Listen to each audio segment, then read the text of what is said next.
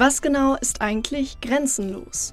Das Internet zumindest definiert grenzenlos als unendlich, unbegrenzt oder uneingeschränkt. Fest steht, jeder hat eine andere, ganz eigene Definition von grenzenlos. Während der eine dabei sofort an die Weiten des Universums denken muss, fällt der anderen die Musik mit ihren unbegrenzten rhythmischen und melodischen Möglichkeiten ein. Wir von der Radioredaktion der Feuerwerk Funkstation hatten gleich eine ganz bestimmte Kunstform, nämlich die des Graffitis im Kopf. Denn es ist eine Kunstform, in der im Zweifel sogar die Grenzen des Legalen aufgeweicht werden.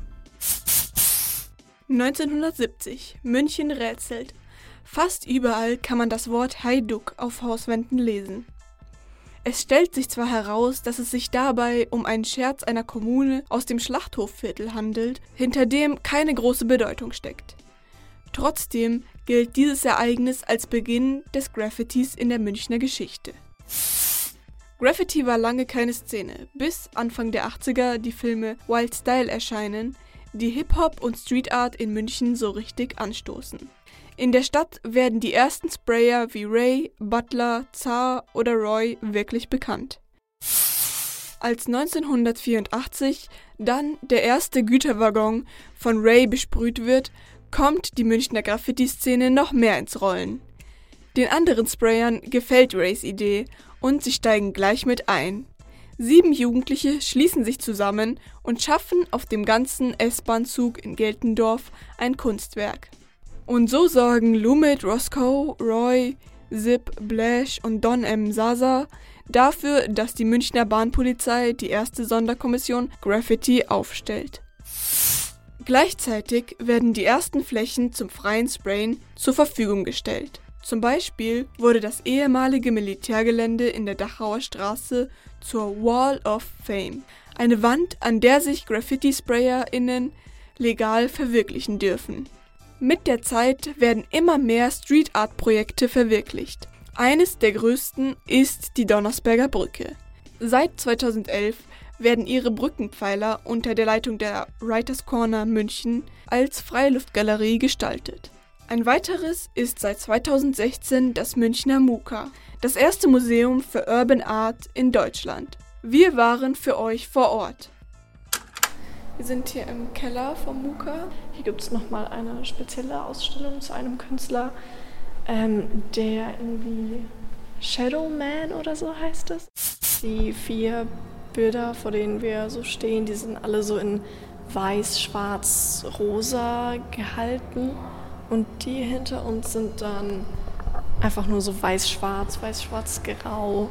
Ja, und auf denen sieht man ähm, wieder die Männer, die ähm, in schwarz sind und die springen oder machen irgendwelche Posen. Sieht fast so aus, als würden sie gerade irgendwie kämpfen oder so. Ja, stimmt. Und jetzt gibt es hier auch noch so Bilder, wo ähm, ja, die Köpfe sind noch ungenauer und noch verwaschener. Also man sieht irgendwie einen hellen Kopf und äh, im Hintergrund schwarz und es ist es geht fast ineinander ja, über. Und er hat auch gar kein Gesicht. Also die ganzen ja. Köpfe hier haben alle kein Gesicht. Das ist voll gruselig. Ja, ja. Ja ich bin hier gerade im Untergeschoss äh, bei Hamilton angekommen und habe erfahren, dass er ähm, sein Leben lang heroinsüchtig war und ja, sein Markenzeichen sind ja diese schwarzen Männer.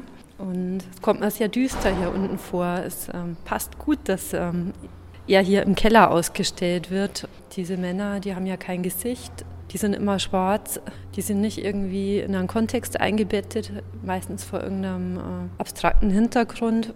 Also wir sind jetzt gerade in der mittleren Etage. Also eigentlich im Erdgeschoss, aber das ist ja die Mitte. Ach so, ja. Von, ja stimmt.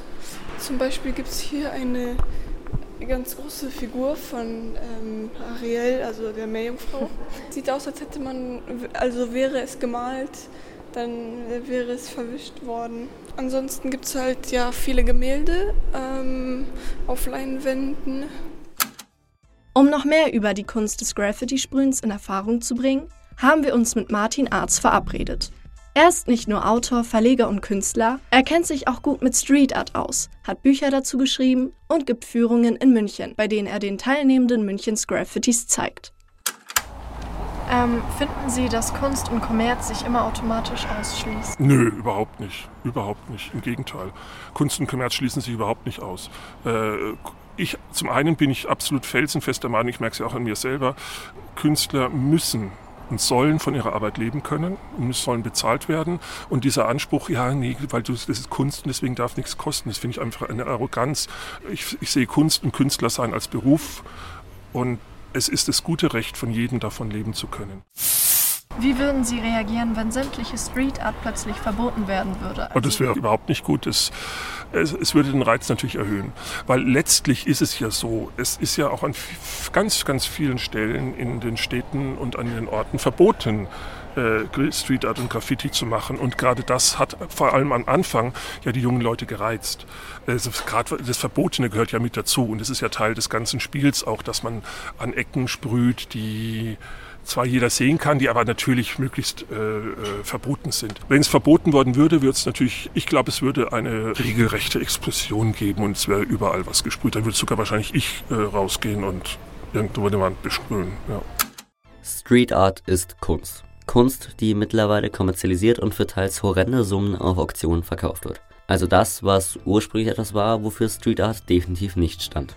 Diese Popularisierung wurde unter anderem von dem wohl bekanntesten Street Art Künstler überhaupt vorangetrieben, Banksy. Obwohl dieser mehrfach ein Zeichen gegen den Kommerz gesetzt hat, werden seine Kunstwerke zu teils siebenstelligen Summen versteigert. Auch wenn eines seiner Bilder direkt nach der Versteigerung zur Hälfte im Bilderrahmen geschreddert wurde. Kontrovers ist Street Art aber im Allgemeinen immer. Darf Kunst so weit gehen, dass diese auf nicht dafür vorgesehenen Flächen entsteht? Rechtlich gesehen natürlich nicht. Für illegales Sprayen drohen hohe Geldstrafen und bis zu zwei Jahre Haft. Deshalb gibt es mittlerweile auch legale Sprühflächen. Dennoch wird über diese viel diskutiert. Street Art ist trotzdem eine immer populärer werdende Kunst. Egal ob kommerziell oder nicht, der Grundgedanke dahinter ist weiterhin derselbe wie früher. Etwas anderes als normale Kunst erschaffen. Etwas, das zum Nachdenken anregt. Etwas, das temporär ist und schon am nächsten Tag entfernt oder übermalt worden sein kann und je nach Reichweite des Werks dann doch etwas Bleibendes schafft, zumindest in der Gesellschaft. Wir haben Arzt gefragt, ob er selbst Graffiti als grenzenlos beschreiben würde und wenn ja, was es seiner Meinung nach grenzenlos macht. Naja, ich meine, Graffiti und Street Art äh, sind äh, nicht Phänomen, es ist äh, eine internationale Kunstbewegung. Die kennt keine Grenzen, die findet überall statt, in jedem Land, selbst ja in etwas strengeren äh, Ländern, in denen es Diktaturen gibt oder sonstiges, äh, die Menschen nicht so frei sein können, selbst da gibt es Graffiti. Und es ist eine Ausdrucksform in der Kunst geworden, finde ich, die allumfassend ist. Und das Großartige an Graffiti ist ja eben, dass es keine Grenzen gibt, dass es, dass es auch universal verständlich ist. Graffiti ist also definitiv aus vielen Gründen grenzenlos. Und jede Person, die momentan nach einem neuen Hobby Ausschau hält, kann sich ja mal bewaffnet mit Sprühdose und Atemschutzmaske nach draußen wagen. Dafür gibt es sogar öffentliche freigegebene Flächen, auf denen man sich ausprobieren kann. Wer weiß, vielleicht bist du ja ein unentdecktes Graffiti-Talent.